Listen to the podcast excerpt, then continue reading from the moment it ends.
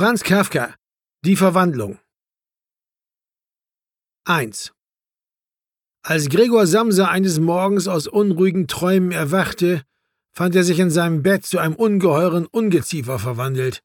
Er lag auf seinem panzerartig harten Rücken und sah, wenn er den Kopf ein wenig hob, seinen gewölbten, braunen, von bogenförmigen Versteifungen geteilten Bauch, auf dessen Höhe sich die Bettdecke zum gänzlichen Niedergleiten bereit kaum noch erhalten konnte. Seine vielen, im Vergleich zu seinem sonstigen Umfang kläglich dünnen Beine flimmerten ihm hilflos vor den Augen. Was ist mit mir geschehen? dachte er.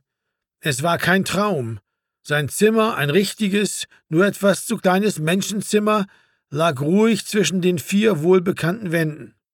Über dem Tisch, auf dem eine auseinandergepackte Musterkollektion von Tuchwaren ausgebreitet war, Samsa war Reisender, hing das Bild, das er vor kurzem aus einer illustrierten Zeitschrift ausgeschnitten und in einem hübschen, vergoldeten Rahmen untergebracht hatte.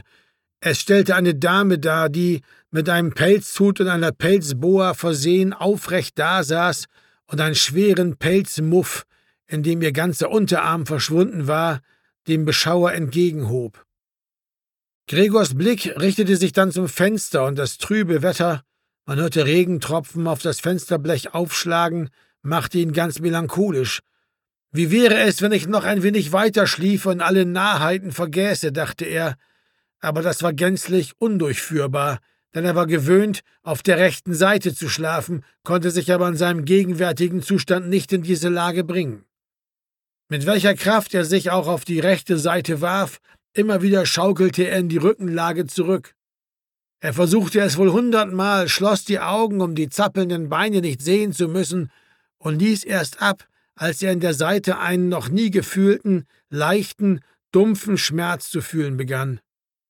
Ach Gott, dachte er, was für einen anstrengenden Beruf habe ich gewählt. Tag aus, Tag ein auf der Reise. Die geschäftlichen Aufregungen sind viel größer als im eigentlichen Geschäft zu Hause. Und außerdem ist mir noch diese Plage des Reisens auferlegt, die Sorgen um die Zuganschlüsse, das unregelmäßige schlechte Essen, ein immer wechselnder, nie andauernder, nie herzlich werdender menschlicher Verkehr. Der Teufel soll das alles holen.